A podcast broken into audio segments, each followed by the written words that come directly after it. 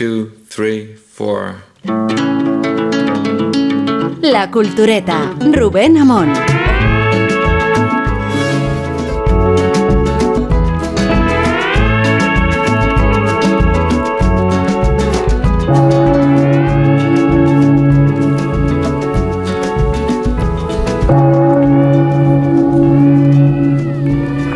Sitúense en esta misma ciudad hace unos 400 años. Alcalá de Henares era entonces el corazón de la vida cultural y humanista de España. En pleno siglo de oro, habían pasado unos cuantos años desde que el cardenal Cisneros fundara la Universidad Complutense, la que hoy conocemos como Universidad de Alcalá y la que hoy, por cierto, también nos acoge. Volvemos entonces a este mismo lugar. Hace 400 años, las campanas que escuchamos son las que anuncian la boda de una mujer llamada Francisca de Pedraza natural de Alcalá. Se casaba con Jerónimo de Jaras, también vecino de Alcalá. Francisca era huérfana y había crecido en un convento. Lo abandonó en 1612, año en que contraía matrimonio con el que sería su marido y su verdugo durante 12 años largos.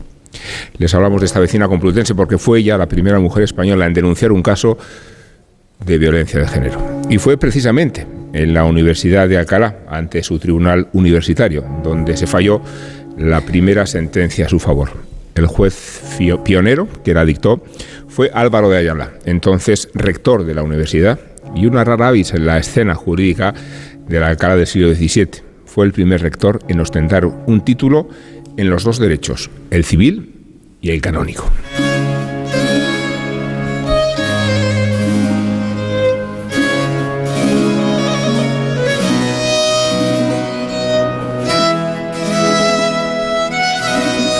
Nos preguntamos cómo era el tribunal que decidió escuchar a una mujer maltratada, tomar acciones contra su marido y ordenar un divorcio más de 300 años de su legalización en España.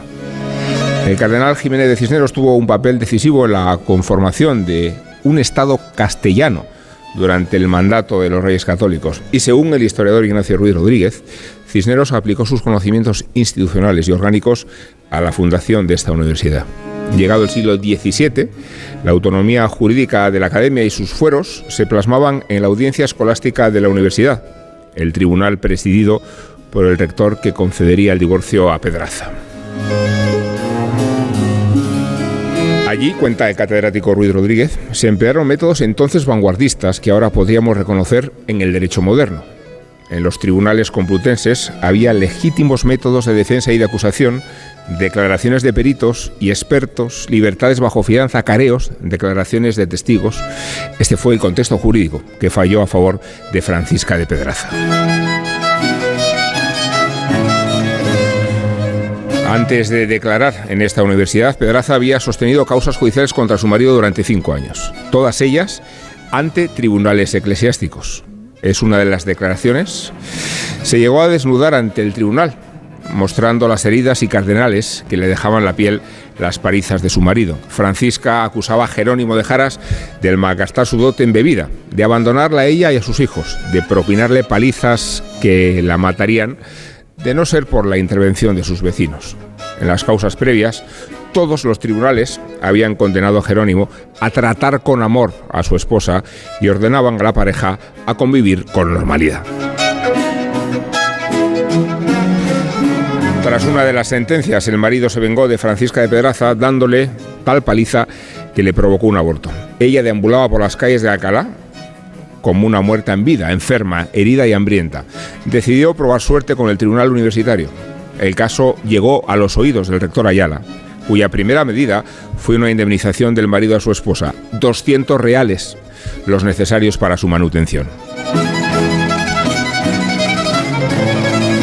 Finalmente, en 1624, Álvaro de Ayala no solo decretó el divorcio de la pareja, sino algo parecido a una orden de alejamiento moderna. Prohibió que Jerónimo de Jaras se acercara a su mujer ni a ninguno de sus allegados y fue pionera la sentencia porque este rector comprendió la prisión económica a la que enfrentaba Francisca de Pedraza, condenada a que su marido manejara la hacienda de la familia sin posibilidad de ganar su propio dinero. Por eso, por eso, ordenó que éste devolviera a su mujer la dote económica de su boda. Les hablamos de estos tribunales y del caso de Francisca de Pedraza porque se escenifica mañana sábado en el Paraninfo de la Universidad de Alcalá a través de su adaptación de teatro. La obra lleva el nombre de 300 años después y la dirige el dramaturgo César Baraló. Además de coincidir con el Día Internacional de la Eliminación de la Violencia contra la Mujer, la representación de esta obra se marca en la conmemoración del 25 aniversario de la Universidad de Alcalá como Patrimonio de la Humanidad de la UNESCO. Solo cinco centros universitarios del mundo tienen este título y esta institución lo hace en su condición de primera ciudad universitaria planificada en la Edad Moderna, donde los tribunales fallaron aquella sentencia a favor de Francisca de Pedraza.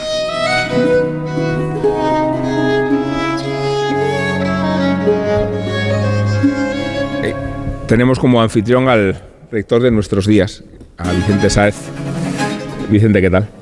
Muy buenos días, encantado de compartir estos minutos con vosotros. Gracias a los, mm, no sé si estudiantes o vecinos que se han acercado hasta la capilla de San Ildefonso, cuyo estupor renacentista impresiona a los culturetas aquí presentes y los voy a saludar conscientes todos como somos de que estamos delante de la tumba sin cuerpo del cardenal Cisneros y me refiero a Guillermo Altares. Hola, ¿qué tal? Buenos días. Pueden aplaudir ustedes si les parece espontáneo. Queda un poco forzado, pero bueno, vamos a intentar que, que- que el aplauso a Isabel Vázquez sea un poco más entusiasta. Isabel, Venga, que no se diga. Buenas noches, buenas tardes, buenos días. Del Molino, ¿qué tal? ¿Qué tal? Muy buenas, muy buenas. Encantadísimo, la verdad. Un poco in- Intimidado. intimidado por la presencia, Sí. aunque, aunque no está el cuerpo, por la presencia del sepulcro de- del cardenal Cisneros. Y en el extremo opuesto, pero con el más cariño que podáis imaginar, a Rosa Belmonte, provista como está de una mascarilla porque, porque, pues porque es Rosa. No, porque estoy saliendo de un COVID y no me parece bien no ir sin, ir sin mascarilla. O sea que aquí estoy impresionada, bastante impresionada. Nos consta que el rector Vicente Sáz Pérez es microbiólogo, es médico, de los pocos médicos que han sido rectores de la universidad. Y por tanto, mejor compañía imposible para tratar el caso de. Sí, porque además es experto en zoonosis, ¿no? Sí. Y, y el COVID. Podía tener también la enfermedad de Lyme, que es- claro. Eh, pero no me ha mordido animales. ninguna garrapata. Pasada no hay garrapatas por aquí, no hay garrapatas, no, no hay peligro. Eh, rector, que es que usted, o nos vamos a tutear, aunque Sí. sea el ambiente tan Por supuesto. solemne, eh, fuiste un caso pionero de COVID en España, aparte de un investigador vanguardista en el desarrollo de las enfermedades emergentes, ¿no? Quizá, quizás como, como dice Rubén, por mi afán de investigación decidí que si iba a haber COVID, el primero que tenía que saber qué era aquello era yo. y entonces, en el mes de enero de 2020, allá por el 10-12 de enero, contraje una neumonía que me tuvo 20 días en cama, perdí 8 kilos Uy, qué bien. y sobreviví. Y me enteré de que había sido COVID seis meses después. Enero, ¿eh? Cuando pensábamos que O sea, cuando- la cuando- enfermedad no se había ni diagnosticado. Claro, que todavía- no había. Y- Sí, y- todavía y- se hablaba de una extraña neumonía en, en China, pero no sabíamos ni de lejos. Y, No, aquí no había ningún caso, y, ¿no? y usted o tú, es que no sé si, si Tú, tutearle, tú, tú, ¿no? y tú tú. como, como eso, como experto en zoonosis, que son las enfermedades transmitidas de animales a, a humanos, eh, ¿sospechabas algo según fue la, in- la información surgiendo? Eh, no sé, o sea, ¿viste va por aquí o no? ¿O simplemente estabas solamente pensando en recuperarte? Eh, eh, el problema que tuve es que es una época, el mes de enero, típica de gripe. Claro. Yo había tenido una gripe A diagnosticada como gripe A con pruebas de laboratorio. Con lo cual yo lo que pensaba que tenía era una neumonía posgripal, que es muy habitual. Claro. Y dije, bueno, pero eh, mi mujer, que también es médico, me dijo, nunca he visto una neumonía que deje a alguien tan hecho polvo como estás tú. Y eso sí que es cierto. Claro. Con lo cual ella mantuvo desde el principio que yo tenía COVID. Eh, el tiempo le ha dado la razón. Las mujeres Lo mantuvo desde enero. Desde, Sí, sí, desde sí, ese sí, enero ella- dijo- Tuvo esa visión que yo no tuve a pesar de ser microbiólogo. sí. Y, y claro, es eh, en la en cuando se fundó esta enfermedad y antes también las plagas viajaban muy rápido, ¿no? O sea, si- siempre creemos que el COVID bajó, ba- bajó muy rápido, pero vivimos en un mundo globalizado desde hace mucho antes. Pues eh, tanto es así que desde que ha empezado este siglo que vivimos, tan cortito todavía, el 21, eh, ya llevamos cinco pandemias. Madre mía. Y lo que pasa es que afortunadamente ninguna de estas pandemias han tenido el impacto del COVID, pero eh, recordaban el, el SARS, eh, la de su amigo el, el virus del camello, que es familia también de, de- del COVID. Eh, recordarán también la pandemia de la gripe A, de la que se habló muchísimo. Muchísimo, sí. Después parece que no se habló nada porque como no murió gente, no se habló de ella, pero hubo muchos más afectados por gripe A que por COVID. Lo que pasa es que afortunadamente fue una enfermedad benigna. Es decir, las pandemias son algo con lo que convivimos habitualmente. También es cierto que no hemos, hemos tenido la suerte de no tener una pandemia de tal gravedad desde la mal llamada gripe española del, Del 18. siglo, Ujú. del siglo pasado, ¿no? Eh, José Vicente, eh, nos hablabas de que Alcalá era pionera, fue al pionera en los casos de, de COVID. Eh, lo que fue pionera es en el Estado de Derecho, ¿no? Si tenemos en consideración el caso que acabamos de contar, que se lleva al teatro, pero que en la vida representó muchísimo para esta institución. Sí, el, el caso que acabas de contar de Francisca de Pedraza, la verdad es que a cualquier persona, independientemente de su conocimiento de derecho, simplemente por vivir en el mundo en el que vivimos ahora, le, le tiene que sorprender. O sea, una sentencia como la que has descrito hace 400 años, cuando eh, eh, yo creo que sería sorprendente hace 25. Eh, una sentencia donde se condena al marido a- al divorcio, a la separación, a devolverle la dote, incluso a indemnizarla con todo aquello que había ganado durante el matrimonio, ¿no? Y por supuesto, a mí lo que ya me llama más la atención, y no soy experto en derecho, evidentemente, es la orden de alejamiento. Y dice, además, eh, y usted no puede acercarse a ella, ¿no?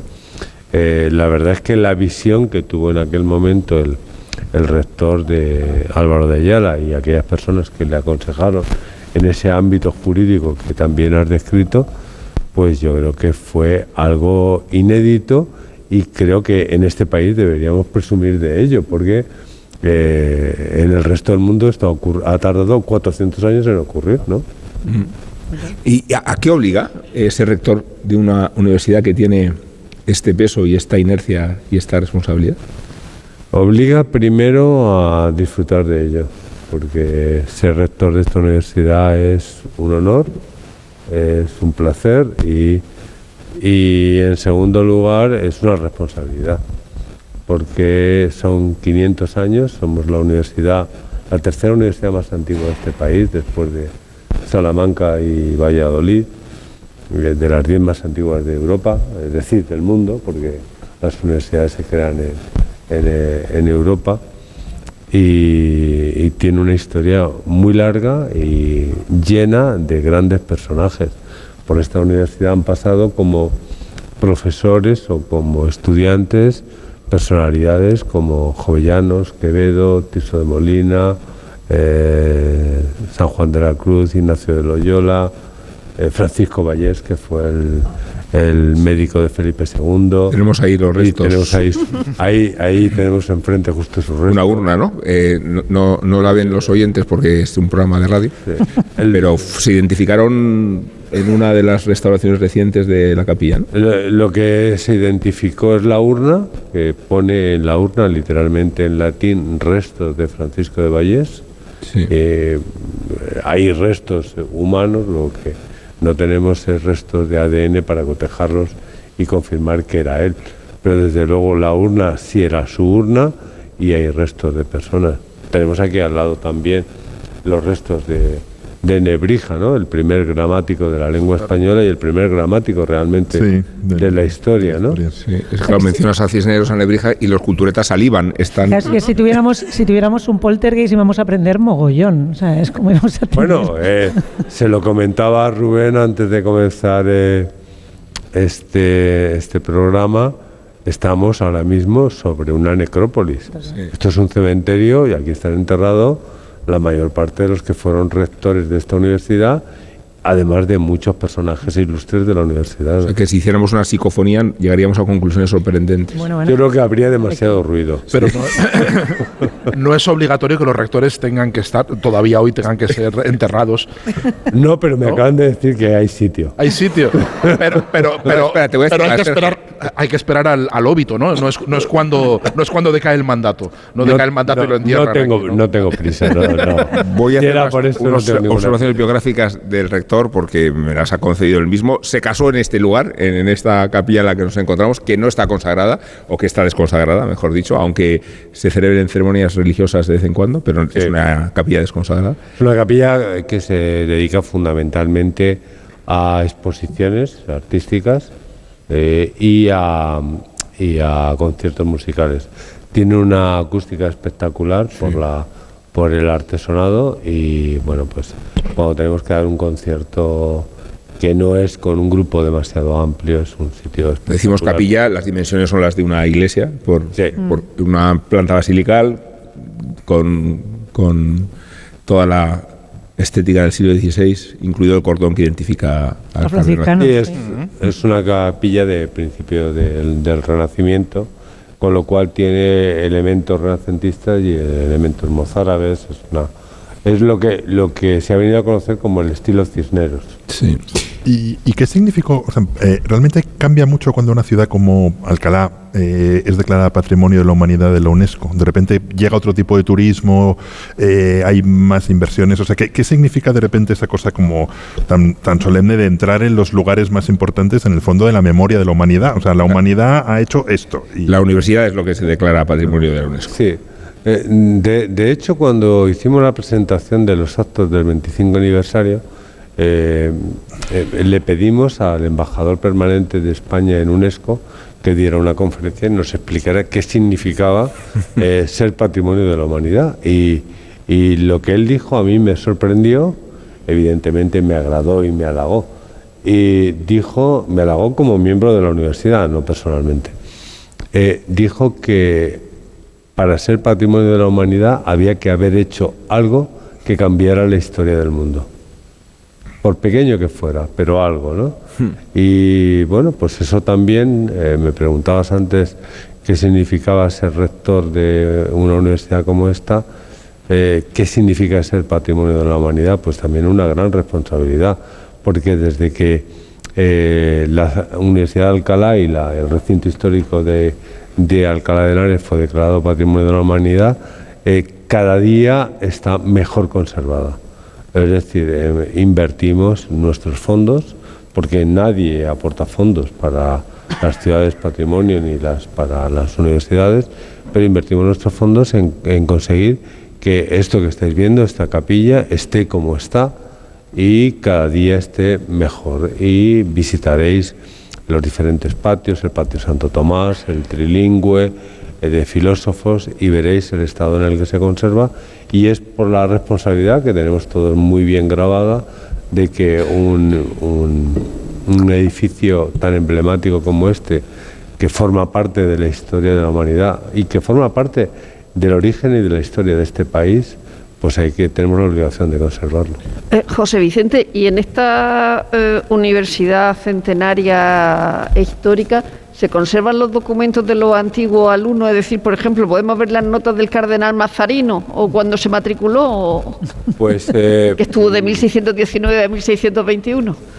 Nazarino, sí. Se, se conservan algunos documentos, no todos, pero eh, casualmente no se conservan aquí, porque como bien saben, en el- a mediados del siglo XIX, en mil no- 1836 concretamente, esta universidad comenzó a decaer y, a- como consecuencia de la desamortización de Mendizábal, eh, cesa su actividad, se traslada la actividad a, a Madrid y muchos de los bienes eh, que tenía la universidad, en aquel momento tenía la biblioteca más importante, la biblioteca universitaria más importante de España.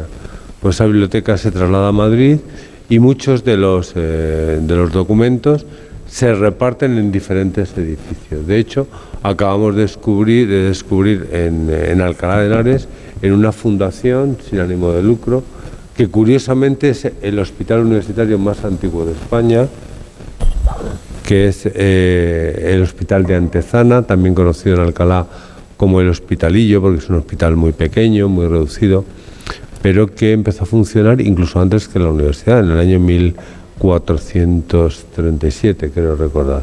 Bueno, pues en este hospital acaban de descubrir en la rehabilitación pues prácticamente un, eh, un tesoro de documentos de la universidad, donde yo he llegado a ver documentos con la firma original del cardenal Cisneros.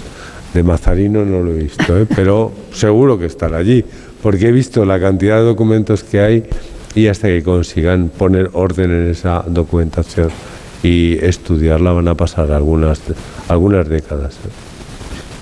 Sí, ¿cómo es la, la relación de, de, la Universidad de Alcalá con Alcalá de Henares? Quiero decir, porque realmente hay una, una comunión de identidad ¿no? entre, entre ambas, a, a, pesar de que es verdad que pasó mucho tiempo desde la desamortización hasta que se, se vuelve a instalar la universidad en sus dependencias, que estuvieron medio abandonadas ¿no? durante sí. un tiempo, ¿no? O, o, ocupadas para otros menesteres. ¿no? Del, bueno, tiene, del... tiene una, una, historia, una historia compleja. Primero, cuando se funda la universidad, realmente lo que ocurre es que el cardenal Cisneros crea una nueva ciudad. Por un lado está la ciudad de Alcalá de Henares mm. y por otro lado, a las afueras de la ciudad de Alcalá de Henares, separada por la Plaza del Mercado, hoy llamada Plaza de Cervantes, eh, se crea la ciudad universitaria y tenemos por un lado la ciudad universitaria y por otro lado la ciudad de Alcalá de Henares. ¿no? Y durante este tiempo pues eh, la ciudad se ha, ido se ha ido poco a poco mezclando durante este tiempo, quiero decir, durante estos siglos, siglos, evidentemente, se ha ido mezclando lo que fue la antigua ciudad universitaria con lo que era la propia ciudad, ¿no?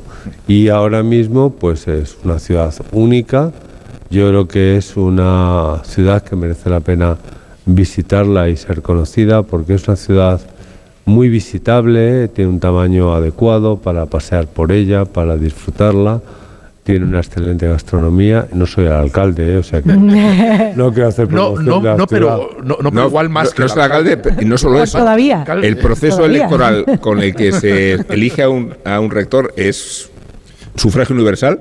Sí. Votan igual el más avanzado de los estudiantes que el peor de los Sí. profesores. Eh, o al revés. En el orden, en el orden hablamos de un sufragio de 39.000, Ah, menos, menos, 29.000. 29.000 personas. Eh, Pero, José Vicente, ahora la, la- y son cuatro años Sí. Eh, que se pueden renovar solo una vez. O sea, dos mandatos como máximo. Esas son las condiciones actuales. Como un presidente americano. Un presidente claro. americano. Dentro de que nuestro anfitrión tiene aspecto de presidente americano también. Sí, que hay que también, ¿eh? verdad. Sí. Pero un aire, ¿verdad? Me, pare- me parece a mí. Muy Carter, sí. ¿no? ¿Qué, qué hablabas? no, lo que decía es que hay- aunque hay una comunión entre, el- entre Alcalá de Henares y su universidad, pero la Universidad de Henares está expandida. No sé, corrígeme si me equivoco, pero creo que es la única universidad española que tiene campus en dos comunidades autónomas distintas. Sí, es una, una cuestión curiosa y que a mí me pregunta todo el mundo siempre, dice, pero a ver, ¿cómo, si este país está organizado en comunidades autónomas, cómo una universidad y solo una puede estar en dos comunidades autónomas? Y yo trato de explicarlo. Eh, la Universidad de Alcalá está situada en el corredor del Henares. El corredor del Henares empieza en la Avenida América en Madrid y termina en Guadalajara. Sí. Y es una ciudad lineal Sí, sí, es verdad. es una ciudad lineal de más de un millón de habitantes. Y Alcalá está justo en el centro. Y eso ocurrió mucho antes, mucho antes de que existieran en comunidades autónomas. Por lo tanto, tiene todo el sentido. Lo extraño es que hubieran dividido la universidad en dos, una para Guadalajara y otra para Madrid. ¿no? Salomón. ay, Guillermo Altares se muerde la lengua porque tiene eh, organizado una ponencia sobre las primeras universidades y es del interés general. yo- y- Adelante. Yo, yo- yo voy a decir que yo soy de los madrileños que viene a pasear y a, y a comer Alcalá y que tiene un museo arqueológico extraordinario. Ha habido una exposición sobre tartesos buen- buenísima, vamos. Y, y, claro, cada uno va a comer y a ver, y a ver antiguos. No, es- eh, no me había estado le- le- leyendo. de- decías que Alcalá es una de las diez primeras universidades de Europa, de las tres de España, y había estado leyendo artículos de Jacques Le Goff que es el gran investigador de, la, de cómo se crean las universidades, eh, que los títulos en principio son mm, relativamente poco atractivos. Luego los artículos son divertidísimos. Por ejemplo, tiene una sobre el siglo en el que se fundó Alcalá, que es eh, Gastos universitarios de Padua en el siglo XV. Y dices, Qué bueno. Pero luego es apasionante porque te, te cuenta, por ejemplo, cómo en el proceso de creación de las grandes universidades entre la, la Edad Media y el, y el Renacimiento se crea la, la- la clase de, de- de profesores.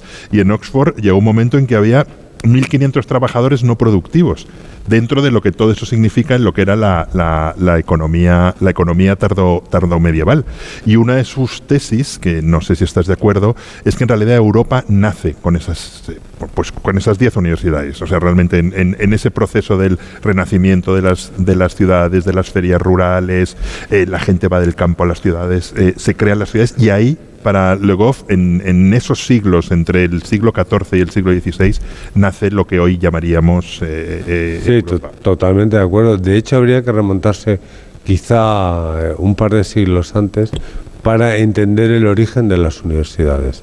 Porque las universidades, prácticamente todas las universidades, eh, digamos, clásicas, antiguas de Europa, tienen su origen en lo que se denominaron estudios generales. Y los estudios generales era eh, una organización para formar a los eclesiásticos y pertenecían a la iglesia. Salamanca, que es eh, nuestra universidad más antigua, tuvo los, eh, sus estudios generales y acaba de celebrarse ahora mismo, bueno, ahora mismo, hace un par de años, el octavo centenario de los estudios generales de Salamanca. Alcalá los tuvo 50 años después. Luego los tuvo Valladolid, y después Lérida. Y, y bueno, pues eh, en ese momento solo estudiaban y se formaban los clérigos. Y estaban diseñadas para los clérigos.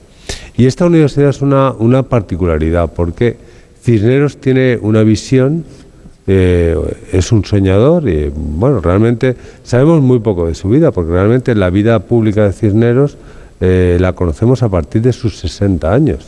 Hasta los 60 años era un clérigo que se dedicaba a orar, a rezar y no sabemos muy bien, aparte de que estuvo en la cárcel, no sabemos mucho más de él, ¿no?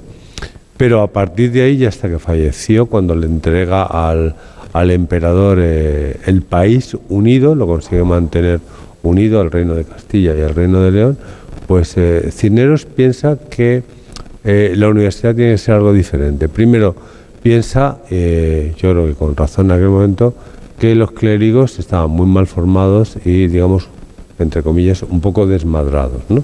Y había que poner orden en la formación de los clérigos. Y piensa que la mejor forma es crear una universidad a partir de aquellos estudios generales de los que él fue estudiante. Él se formó en esos estudios generales. Y entonces crea en la universidad para formar a los clérigos.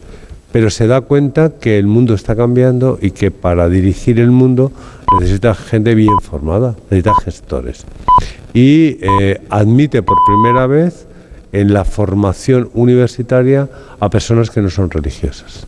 Y no solo eso, sino que piensa que hasta ese momento solo habían tenido acceso a la cultura los que tenían capacidad económica eh, eh, digamos, elevada. ¿no? Y él decide que hay que darle la oportunidad a todos y crea un concepto que quizá todo el mundo conocemos, pero no sabemos su origen, que es el concepto de beca.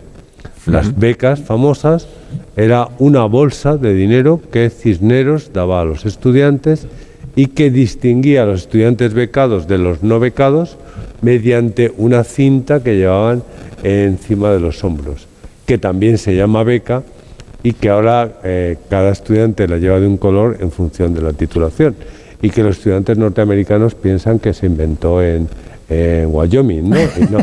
Se inventó en Alcalá de Henares. Es- a propósito de, es precisamente lo que quería lo que quería comentar el tema del sistema de becas que además eh, si no estoy yo equivocada viene reforzada además por un sistema de ayudas también profundamente moderno como era que tenían comedores eh, es- en los que- a los que podían ir la gente que llamaríamos hoy sin recursos pobres entonces de solemnidad eh, si querían estudiar pues podían acceder eh, además sin Bueno, ser el- sin ser el- clérigos Buscón de Quevedo, todo eso, efectivamente claro, también es es pionera la, la universidad en, en, cuanto a esos estudios generales en ampliar los estudios de teología y filosofía a los de medicina, ya que nos ocupa y que el rector, el señor rector es médico. Es una de las primeras universidades del mundo que incluye los estudios, los estudios de, de, medicina medicina y un hospital universitario. Eso es. Y yo quería hacer una pregunta, te quería hacer una pregunta eh, que tiene que ver con precisamente con el sistema de becas y tiene que ver con, con los estudios de medicina, porque Alcalá también es, está a la cabeza eh, hoy en día en investigación. ¿Cuáles son los mayores retos que enfrenta la universidad, en concreto la Universidad de Alcalá, en el terreno de investigación, sobre todo investigación eh, científica en la universidad?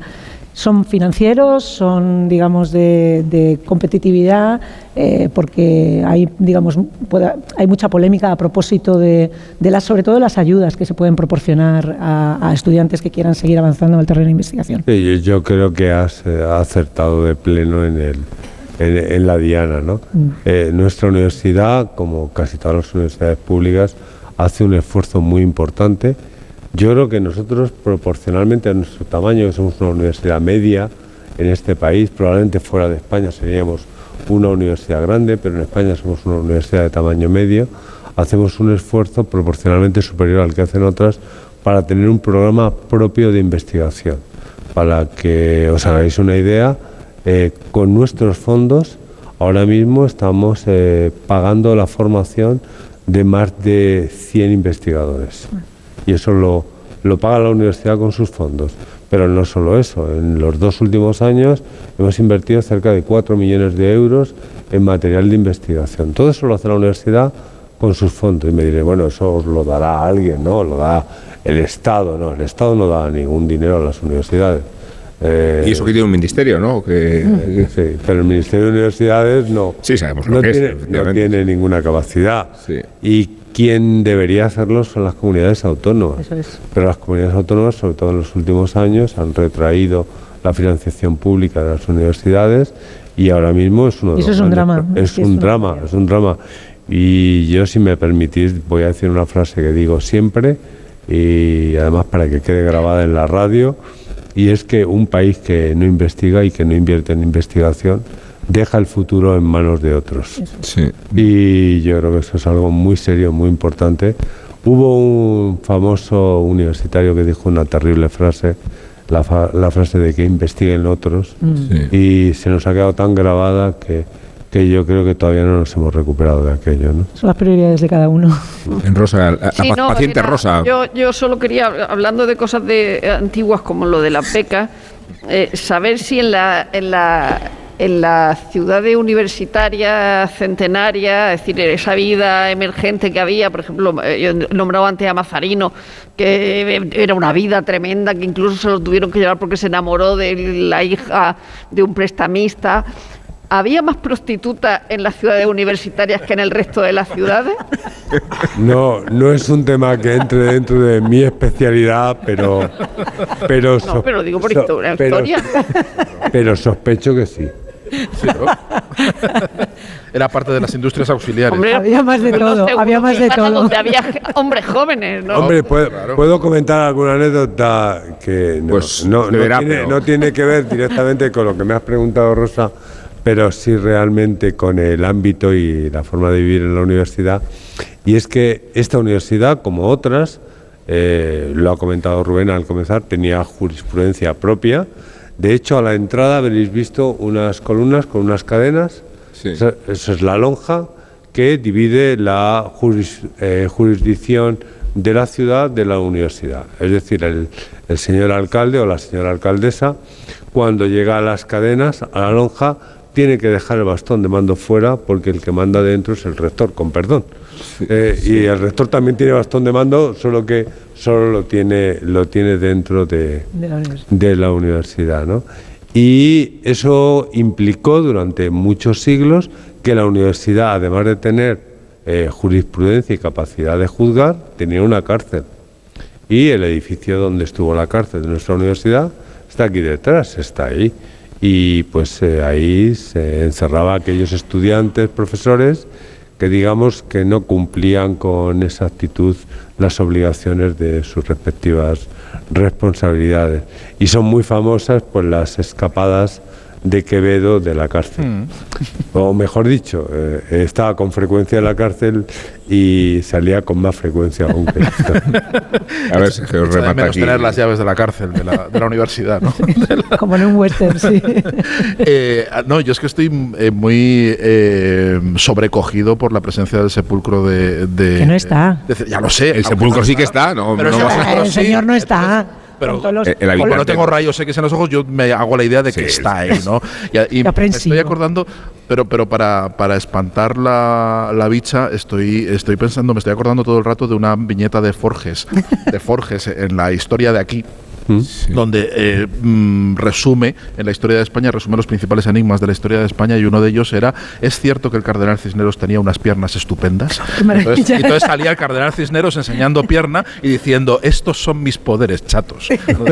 Entonces, pero, pero no, que, que- que yo creo que el cardenal Cisneros es una, eh, es, es una presencia que está como de- parte del paisaje del bachillerato, pero no sé si somos del todo conscientes de lo, de lo relevante, lo importantísimo que es en la configuración, pues no solo de- evidentemente de esta universidad, y, se ha hablado antes, y lo ha dicho Willy, que, que, las universidades conforman la Europa moderna, y yo creo que el cardenal Cisneros en buena medida es un personaje que va conformando la, España moderna en su sentido del Estado, ¿no? Es un tipo que tiene eh, patas en, todas partes, ¿no? Tiene una dimensión política, tiene una dimensión cultural eh, con, la, con, la creación de la universidad y su y además su fomento de la, de- del, del saber y de las bibliotecas, de la primera gran biblioteca que, que- que monta Cisneros, y, y además en cosas tan pa- aparentemente secundarias, pero muy decisivas, como el hecho de que nosotros tenemos apellido por Cisneros. O sea, Es verdad. realmente, o sea, el quien impone la obligatoriedad del apellido es el cardenal Cisneros, que estamos en un sitio muy importante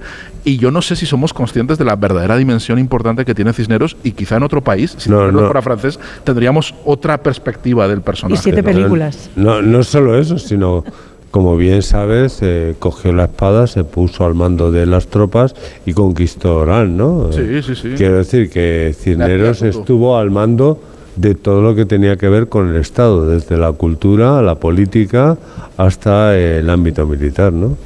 Y mm, has dicho que te, te daba un poco de, No, no, me impone, temor, me te impone por la historia, me impone por la Te historia. impone, no, lo decía porque a lo mejor te impone, te impone un poco más si supieras que la cara de Cisneros es su cara real, porque se hizo con una máscara de cera y reproduce con exactitud como era Cisneros. Sí. Voy a leer un artículo que publiqué yo mismo, por cierto, eh, un poco para la La vanagloria, autocita, la autocita. tranquilidad, que os mando a la cárcel, ¿eh?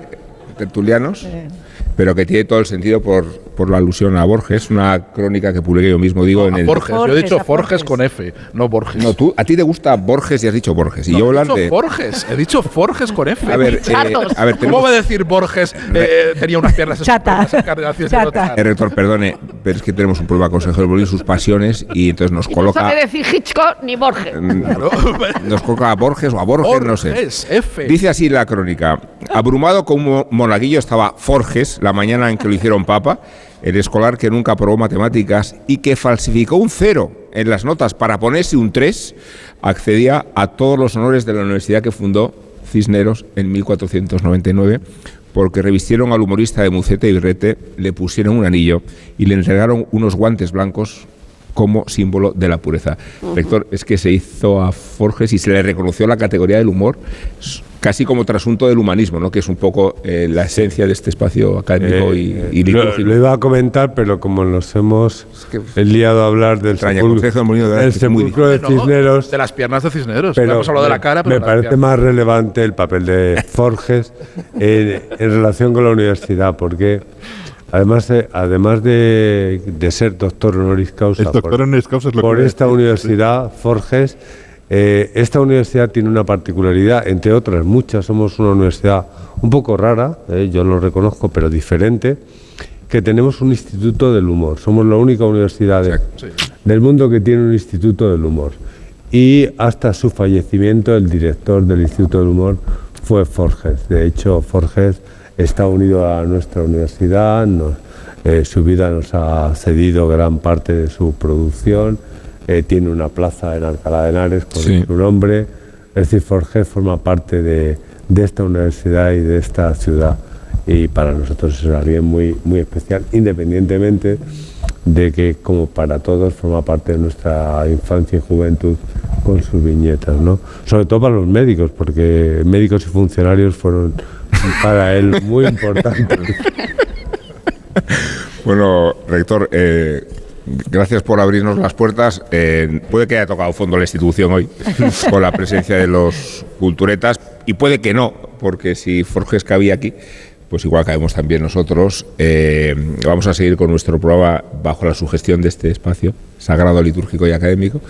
Y, no sé, José Vicente, eh, insistir en, en la experiencia que ha supuesto para nosotros estar en este lugar hoy.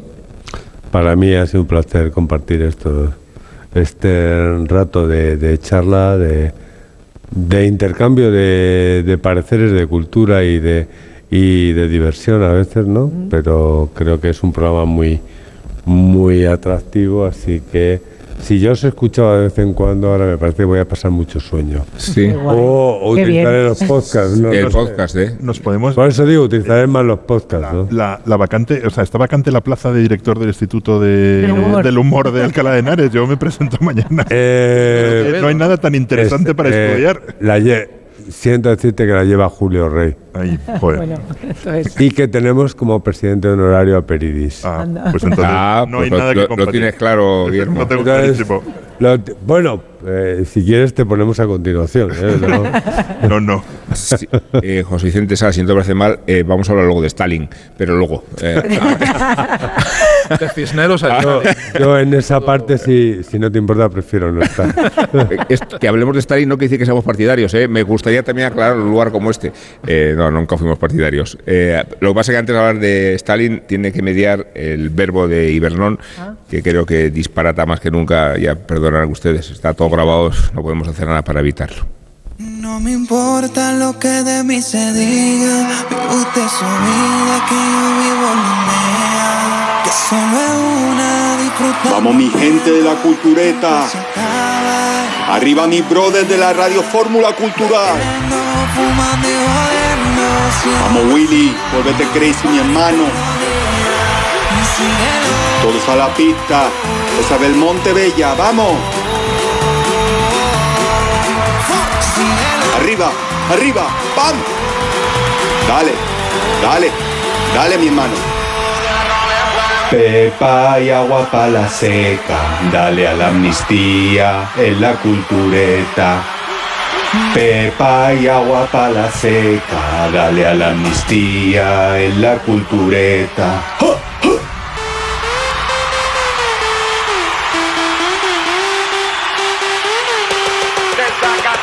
Empiezo por Francis Ford Coppola, que por ser una ansia viva quiso sumarle el Padrino 3 a las dos primeras obras maestras del Padrino y derrapó el hombre. Y eso a pesar de la americana de cuero de Andy García, que molaba todo, y del grito sordo de Pacino para rematar la faena. ¡Wow!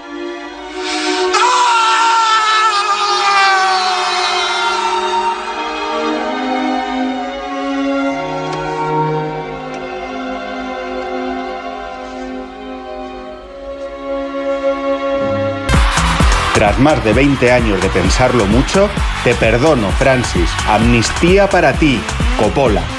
Amnistía para todos los expertos de Twitter que encuentran una obra maestra cada semana del año sin faltar una, ¿eh? Porque es que es imposible que coloquéis en el púlpito de las obras mayores a De Beer, De Bea. luego Los Asesinos de la Luna, luego La Mesías, luego lo de David Fincher, luego Napoleón, luego Que Nadie Duerma y así todo, todo el rato. Parad ya. Amnistía para vosotros, hombre. Amnistía para todos los creadores culturales que cuando van a empezar la promo de su artefacto cultural, ya sea grande o chiquito, dicen, se vienen cositas. ¡No! Se vienen cositas, no, por favor. Amnistía para vosotros. Os perdonamos. Arriba, arriba, ¡pam! Pepa y agua para la seca, dale a la amnistía en la cultureta. Pepa y agua para la seca, dale a la amnistía en la cultureta. Amnistía para Timothy Dalton, que lo intentó el hombre como James Bond pero le quedó descolorido. Amnistía para George Clooney como Batman, vaya risa. Amnistía para la versión española de Cheers, para el reboot de Fraser, que no la he visto pero que no sé yo, para el final de Los Serranos, para todas las actrices que han ganado un Razzie en los últimos 20 años. Mariah Carey, Kate Hudson, Dakota Johnson, Cameron Díaz, madre mía, las más grandes. Para los bizarrapes que se copian a sí mismos con ese soniquete infernal que se te mete en el cráneo. Para James Cameron, que ha hecho dos veces la misma película de Avatar. Para nosotros mismos en la cultureta, que hemos hecho algo mal seguro en los últimos tiempos, aunque no lo creo, pero bueno, por si acaso, para nosotros mismos también. Para todos ellos, todas ellas y todos ellos, Amnistía, Cultureta. Os, perdonamos. Arriba, arriba, arriba, arriba, pam, pam. Arriba, arriba, arriba, arriba, pam. Dicen que detrás de un gran bote del Eurojackpot hay un gran millonario. Esto, ¿y detrás de un gran millonario? Pues que va a haber un... Ahora Eurojackpot, el mega sorteo europeo de la 11, es más millonario que nunca. Porque cada martes y viernes por solo 2 euros hay botes de hasta 120 millones. Eurojackpot de la 11, millonario por los siglos de los siglos. A todos los que jugáis a la 11, bien jugado. Juega responsablemente y solo si eres mayor de edad.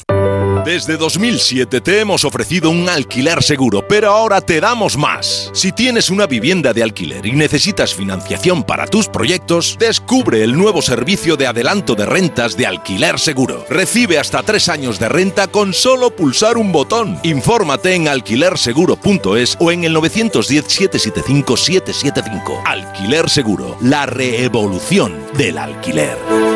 En Onda Cero, La Cultureta. Más que sonar, tembló o crepitó el teléfono de Boris Pasternak aquella tarde del 23 de junio de 1934.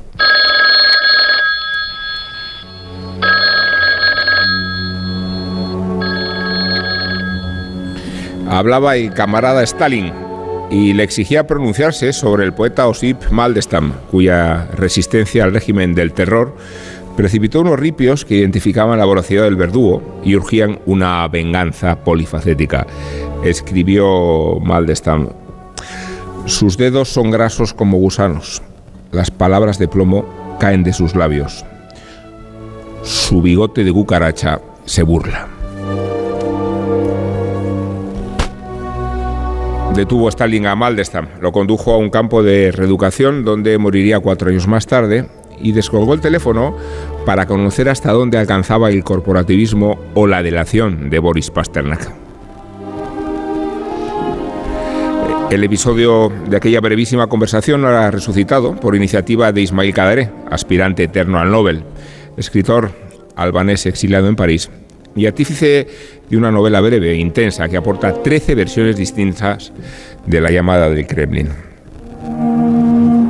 Y sabe de lo que habla y de lo que escribe Kadarén, no ya por haberse documentado con precisión y por haber conocido el estalinismo mismo, sino porque el disparate de la dictadura comunista que él mismo vivió en la Albania de Enverosia le consiente en trasladar la atmósfera opresora de las tiranías comunistas, las campañas despiadadas contra la reputación de los artistas, el veneno de la delación como instrumento de purga y, claro, la voracidad de la censura. Alude Cadaré a la persecución de Maldestam y a la congoja de Pasternak al otro lado del teléfono. Tres minutos. Alianza editorial. Pero también a los pasajes autobiográficos que evocan la experiencia de un novelista asfixiado entre la hoz y el martillo. No ya por la limitación de libertades, sino porque las obras se imprimían primero y se neutralizaban después. Al escritor se le devolvían las galeradas, se le reconducía al manuscrito y se le forzaba a empezar la novela de nuevo, constreñido a retratar la maldición de Sísifo.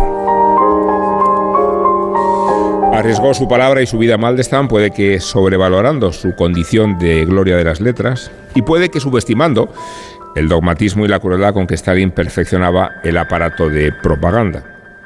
Si estaban prohibidos Sherlock Holmes y Robinson Crusoe, como ejemplos nauseabundos del individualismo, más razones había para depurar a los escritores que disintieran de la doctrina oficialista y megalómana. ¿Era Pasternak uno de ellos? Las 13 versiones de la llamada que reconstruye Cadaré expone el telefonazo de Stalin en los términos de una coacción y de una intimidación. El dictador georgiano pretendía disipar si el futuro autor de Doctor Cibago estaba más cerca del colega que del régimen, o si estaba dispuesto a adelantarlo, o si era consciente del escarmiento que le aguardaba cualquier iniciativa subversiva. Moscú y Tirana, escribe Cadaré, estaban a punto de prenderse fuego, la una y la otra, pero cuando se trataba del escritor maldito, compartían la misma opinión y el mismo decreto. La fama, buena o mala, la tenéis aquí, en nuestro mundo. Mejor será que os olvidéis de ese otro mundo. Nada, salvo veneno y duelo, procede de él. El escritor albanés comprende el desconcierto y la cautela de Pasternak. Describe la ambigüedad en que incurrió el escritor, la sudoración de las respuestas y la sensación de haber sido expuesto al tic-tac de un temporizador. Pasternak sobrevivió a Maldestam, Pasternak sobrevivió a Stalin, pero sin derecho a despojarse de la maldición que le imprimió el telefonazo. Doctor Cibago se publicó en El destierro de Italia, no lo hizo en Rusia hasta 1988, y Khrushchev recurrió a todas las presiones imaginables para que Pasternak renunciara al Nobel de Literatura que le había concedido la Academia Sueca en 1958. Kadare espera el momento de recibirlo con tanta paciencia y resignación como Murakami, pero también desde una posición hegemónica en su residencia de París. No escribe en francés, a diferencia de Kundera, menos aún cuando su lengua materna es la que mejor identifica la relación opresora del comunismo de Enver Hoxha. Y las excursiones que hizo a Moscú en los años 50, sometido a las obligaciones de los intercambios culturales. Fue entonces cuando Kadare tuvo noticia del mito de la llamada de Stalin, pero es ahora cuando ha decidido exhumarla, estilizándola hasta convertirla en alta literatura. Tú guardas silencio, dice Kadere, y ello resulta bastante tenebroso, sin la menor esperanza. Y tú sientes que los ojos de la muchedumbre no se despegan de ti, una parte con odio, otra con ternura. Entre tanto, a nadie se le puede ocurrir que en medio de aquella negrura, tú, es decir, Pasternak, cualquiera que sufra la misma suerte, pueda experimentar un fenómeno muy extraño, el de la mezcla sin par de la oscuridad y el resplandor, la ebriedad de la caída. Hemos encontrado el concierto para piano de Sostakovich para que nos acompañe hasta aquí y fue a Rosa quien primero nos alertó de la existencia de bueno, de hecho, cuando me mandaron las novedades de Alianza, así como a finales de agosto, cuando vi ese libro, dije, lo quiero, ya me, dijeron, cuando salga te lo mandaremos, pero de momento, y, pasaron unos meses, es decir, que en cuanto lo vi dije, este libro es ah, muy atractivo, y, desde luego el libro es muy atractivo. Eh, no vamos a decir que sea un ensayo, porque no deja de ser ficción, ¿no? Incluso, incluso la propia... Todo, es, ficción, todo, es ficción. ya, pero incluso la propia llamada que Cadaré eh, eh, cuenta de Enveroxa a él mismo y como él delante de alguien eh, dice cuatro veces gracias y, se pone casi en la, en la piel de, de, de, Pasternak, ¿no? Es decir, te, llama en Veroxa y, me ha gustado mucho, gracias. Nervioso se le oye decir cuatro, cuatro, cuatro veces gracias, ¿no? Y entonces, la, retorcida forma en la que los regímenes totalitarios estimulan la creatividad. o sea, que realmente la estimulan muchísimo. Hay que ir por los márgenes. Es verdad, y, crean, y crean eh, monstruos como, Lo hacen, ¿eh? ¿no? No, que igual que, Miguel Espinosa escribe Escuela de mandarines, pues él escribe sobre el Imperio Otomano. Claro, pero hay que tener en cuenta, Cadaré tiene 87 años, 87 mm. años. Y siempre ha escrito en, en albanés. Y, sigue queriendo el Nobel. este libro, este libro, por volver eh, al, libro que nos ocupa tres minutos, es un libro maravilloso, complejísimo, muy difícil de concebir, muy difícil de contar y que, y que cuenta muchísimo más de lo que cuentan sus breves apenas ciento, no llega a 150 páginas. Es un, es un libro muy, muy pequeñito y que le ha costado mucho escribir. Que es, es la historia de una, de una obsesión de años y años en la cual lo, que nos cuenta es lo, imposible que es vivir bajo un régimen como el de Stalin. O sea, realmente lo, lo difícil que es interpretar todo y cómo incluso en fin, eh, la, la- la relación entre los poetas y el poder de la que habla constantemente se vuelve completamente eh, eh, Es imposible. curioso el término poeta que en realidad alude al literato, ¿no? Sí, Eh, poeta como literato, poeta Sí. como literato todo el rato. La además categoría. términos, como esa categoría. De hecho, él eh, está haciendo un paralelismo todo el rato con esta llamada eh, desconcertante de Stalin a Pasternak con una, un episodio que, que sufrió Pushkin 100 años antes, cuando en la- el zar, sí. con el con el zar, cuando eh, el zar Alejandro, el que ha combatido con Napoleón, el de Guerra y Paz, eh, irrumpe, o no, no irrumpe el zar, irrumpen sus agentes del zar en, su, en su casa para intentar destruir un, un poema del que han oído hablar, que ni siquiera saben si existe, ni si lo ha escrito, pero un poema del que han oído hablar que se titula Monumento, en el cual eh, eh, el propio Pushkin dice que se ha erigido una columna a sí mismo y que la columna del propio Pushkin es más alta que la del emperador. Y Pushkin, para, para evitar o eludir la censura, lo que ha, ha sido es cambiar la referencia a la columna del emperador por Napoleón. Porque si, la- si- si la columna de Pushkin es más alta que la de Napoleón, de Napoleón entonces sí, ¿no? Eh, Siempre mirando en clave, ¿no?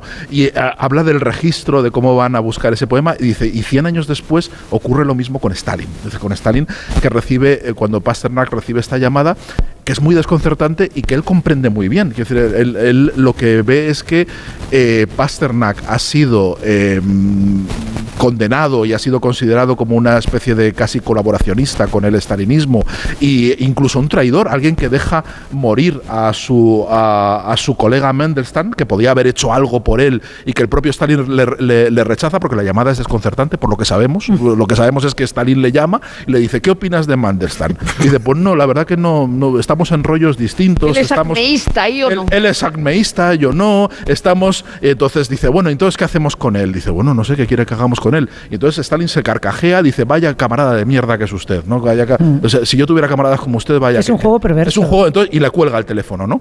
Y... Y, de- y claro, la, la cosa, eh, la acusación que se hace a Pasternak es que podía haber hecho algo por, por, por Mandelstam, que murió en, en el Gulag, y no lo hizo.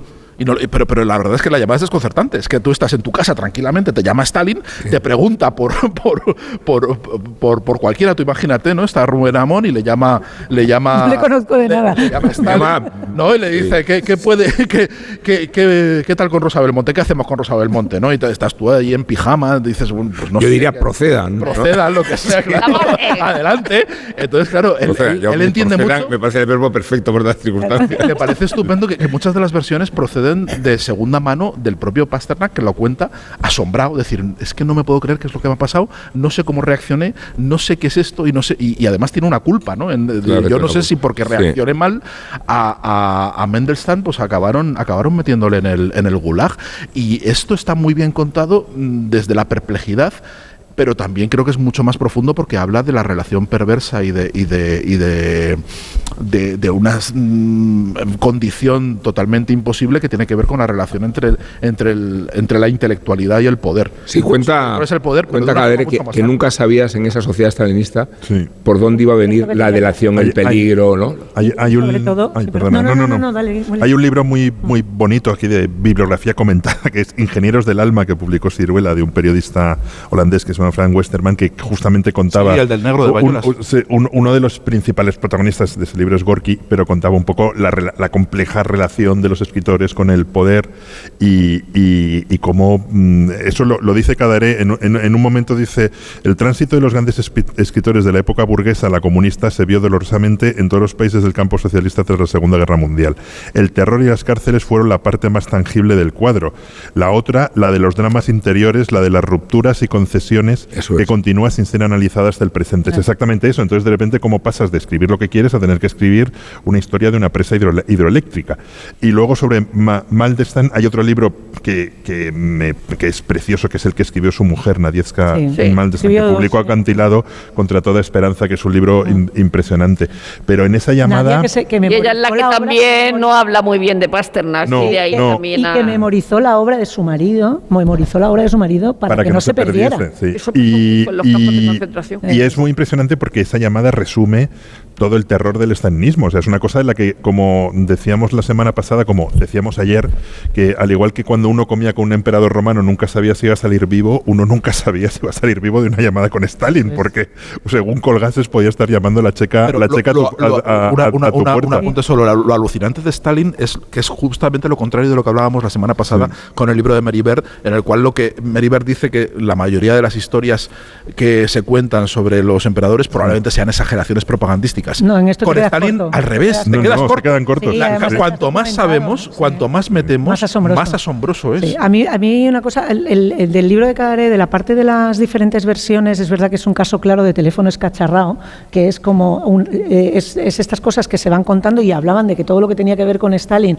y eso lo dicen eh, pues todos los, los que han sobrevivido para contarlo, que, que- que todas las reproducciones de estas conversaciones que podías tener tete a tete o por teléfono con Stalin se iban engrandeciendo por los comentarios de unos y otros y por los intereses de unos y otros, que es lo que él refleja dependiendo de la relación que tuvieran con Mandelstam, con Pasternak eh, o con quien fuera, pues iban eh, contándola, como tú decías, la viuda de Mandelstam, pues no le tenía cariño a Pasternak, pero también a saber la versión que le llega a ella en un momento determinado de lo que es la llamada.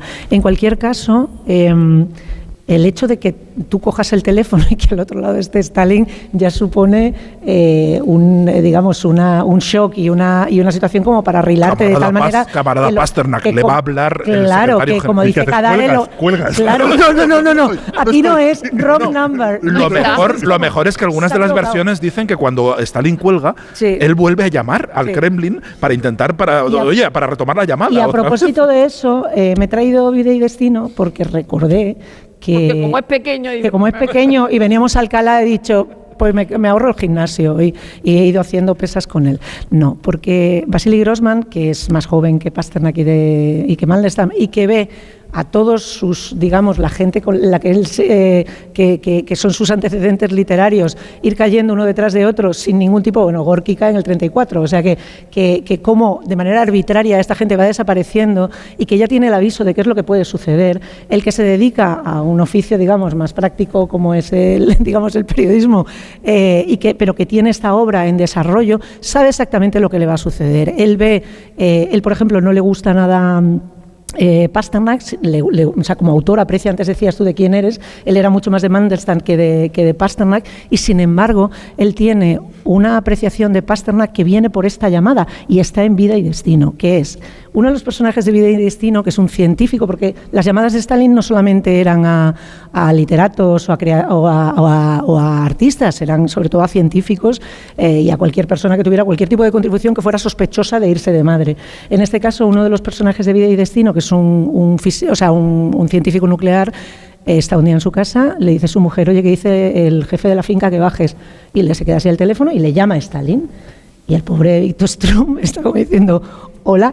Y tal y como lo, describe, es que el, párrafo es alucinante. Cuando termina la llamada, con todo su estupor, dice, en aquellos segundos ideas confusas, fragmentos de pensamientos y sentimientos se fundieron en su interior, una amalgama de triunfo, debilidad, pánico ante lo que parecía una la broma de un gamberro y luego las hojas manuscritas de un cuestionario y el edificio y el oscuro edificio de la Plaza de la Blubianca. O sea, todo eso se le pasa por la cabeza en el momento en el que y además él, él menciona que son dos o tres minutos lo que es la llamada de Stalin. Acto seguido, Lo que aguantaba, lo que, lo, lo- lo que duraba la Lo que le duraba. Lo que le duraba. acto seguido, habla de lo que son esas llamadas de Stalin que están por todas partes. Hay otro párrafo más adelante, se puede- dice, ah, sí, las llamadas telefónicas de Stalin. Una o dos veces al año corrían rumores por Moscú. Stalin ha llamado al director de cine Dotrenko, mi preferido. Pero es como Bart Simpson hablo. llamando, haciendo bromas. Es. Es decir, Stalin, claro. a, a- se cague este. Y hay, y hay una mención directa a, eh, esto, a, perdón, a Pasternak que es lo, lo emocionante de esto. Siendo Vasily Grossman una persona a la que cuando entró la policía secreta en su casa para robarle el manuscrito de Vida y Destino, le dijeron que su libro era bastante más peligroso que Doctor Cibago y que iba a tardar 200 años en publicarse en la Unión Soviética, que se olvidara de ver su libro publicado, y de hecho él murió sin haber publicado el libro. Él tiene este recuerdo para un autor que por otra parte no le gustaba nada, que es a otra celebridad, a un hombre honesto, le habían preguntado por un amigo suyo arrestado y cuando este, desconcertado, balbuceó una respuesta, Stanley le dijo, pues defiende usted mal a sus amigos. Ese es el recuerdo que tiene Vasily Grossman y no le menciona por nombre. Pero, pero Isabel, pero este, este recuerdo está recogido, como bien eh, documenta Cadaré, es una cosa que de repente por todo Moscú Todo el mundo a- lo estaba hablando. Todo el mundo. O sea, no se habla de otra cosa, ¿no? Y se, y se divulga. Y de hecho, cuando eh, de algunas versiones, mm, cuando algunos dicen que, que no habían oído hablar o que se enteraron de, de- de quinta mano, Ismael Cadaré dice que no se lo cree. Dice, ¿cómo va a ser? Claro. No, es- no es verdad, se hablaba, no se hablaba de otra cosa. Lo- eh, todo el mundo había oído hablar de esto y todo el mundo señalaba a Pasternak como un miserable. Se convierte en un apestado Y, y a partir y de esa sí, llamada. y- y el, y el- lo que quiero destacar también, que hablamos muchas veces, y tú decías bien, que la, la opresión de los regímenes totalitarios estimula de alguna manera el ir por los márgenes, Pasternak tiene que, desde los años 30, tiene que dedicarse a hacer traducciones porque Sí. no puede ganarse la vida como escritor. Y tiene que, bueno, también es verdad que habían Pero tildado... sobrevivido al gulag, en las- simplemente lo tienen ahí Había, apartado. había tildado a Stalin de enano con cuerpo Era un adolescente y el Sí. otro había dicho que era un monta- el montañés del Kremlin y todos estos, digamos, comentarios que les habían buscado la ruina. Grossman sabe exactamente a lo que se enfrenta. Aún así escribe el libro y aún así lo presenta a imprenta. Quiero decir que incluso en el peor de los regímenes, sabiendo lo que te estás enfrentando, hay gente que es Sí, capaz de hecho, fíjate, cada- enfrentarse a eso, lo cual resulta mm, de verdad mm, Cadaré menciona el hecho de que a los escritores en realidad le quitaron los materiales de construcción. Claro. O sea, que, hubo a- que hubiera algunos capaces de sobreponerse a la hostilidad del régimen, pero que a los demás estaban totalmente que- castrados, ¿no? Que, Una que- que- valentía que- que la censura no era denunciar lo que se había publicado, sino impedir cualquier iniciativa que prosperara. ¿no? Sobre todo era- de las cosas de las que, que es lo que Sí, cuentan claro. ingenieros del alma, de lo que podías hablar, cualquier, podías, de repente podías ser burgués, Y podías hacer un- literatura burguesa y, con un agravante, con un agravante siniestra y es que Stalin era un super lector y le gustaba y era entusiasta de la mayoría de la obra de, de todos estos poetas. Es decir, era un tipo, eh, eh, un letra herido. O sea, Stalin lo que en el fondo quería ser era como ellos. Claro. O sea, realmente se los va cargando como haría un poeta rival. Pero Bueno, claro, como él tenía poder para cargárselo, se los cargaba. Eso lo hace más- mucho más en Veroxa, según cuenta Cadaré, porque como él había escrito, eh, estudiado en Francia, se consideraba literato y entonces se, pre- se igualaba a los demás. Y lo que cuenta es que primero te expulsaban de la Unión de Escritores, dice, y entonces perdían la facultad de publicar. Claro. Dice, luego ya te confiscaban los manuscritos, te deportaban, te encarcelaban o te, o te ejecutaban. Es decir, que esa era el... el- el- y luego me, me he acordado mucho de... Alguna vez hemos hablado del, del libro de Lionel Trilling de El derecho a, a escribir mal, que es una serie de, de ensayos sobre varios escritores que hace el crítico americano y uno, eh, el que el título eh, alude a, a Isaac Babel, ¿no? Y entonces Isaac Babel en el primer congreso de 1934, en el primer congreso de escritores, dijo con ironía que el partido y el gobierno nos lo han dado todo sin quitarnos más que un privilegio, el derecho a escribir mal. Era, era también un científico, estaba justo buscando que se me olvida el nombre de, de Babilov, que es este tío que tiene la mayor colección del mundo de plantas, De que era todas las colecciones de plantas. La de para comer, ¿no? La que mataron de hambre, Se, sí. se ba- se basan en, en eso y este fue deportado y asesinado por Stalin porque el tipo de ciencia que defendía no está de acuerdo con la, línea, con la línea oficial. O sea que realmente escribir la novela equivocada o hacer la investigación equivocada Pero es que este- acababas en, el, en el gulag. Y Cadaré, siendo un personaje interesantísimo que acabó, que ha acabado exiliado en, aunque ahora creo que, No, se que ha vuelto 90, a, a ¿eh? Tirano. Va, va- a, a Tirana. vuelve- va y viene. Sí, hay, o sea, mm, por ejemplo, gente que conocía muy bien la Albania comunista llegó a ser diputado, entonces mantenía es todos que ellos. estaba en la zona gris en la que te, acusan uno y te acusan Eh, los pero otros. es que, a Él eh, vivió en, en sí. una larga zona gris y consiguió. Hay libros como El Palacio de los Sueños, que es impresionante, pero parte de sus libros más críticos están escritos Pero él, él a habla, ver, él eh, habla de que Albania es un país tan. era el, el sumum del estalinismo, pero que sin embargo era tan pequeño y tenía tan poca relevancia que no se podía permitir el lujo de estar No, a matando ver. en masa como en Rusia. Pero lo. Eh, los que hemos Deportaban a estado en Albania, eh, creo que Guillermo ha estado en Albania. No, en Albania no, en Bueno, Kosovo pues, sí, en Albania pues en no. Albania sí que he estado yo y eh, es, es una experiencia delirante. Digo, la Albania de Pero hace... post, post Enver. Y durante Emberosa, porque todavía estaban los vestigios, entre ellos el mausoleo que se construyó, que parece un casino de Las Vegas y, y del que fue evacuado el cuerpo de Emberosa, como ha sido evacuado el del Cardenal Cisneros por diferentes motivos.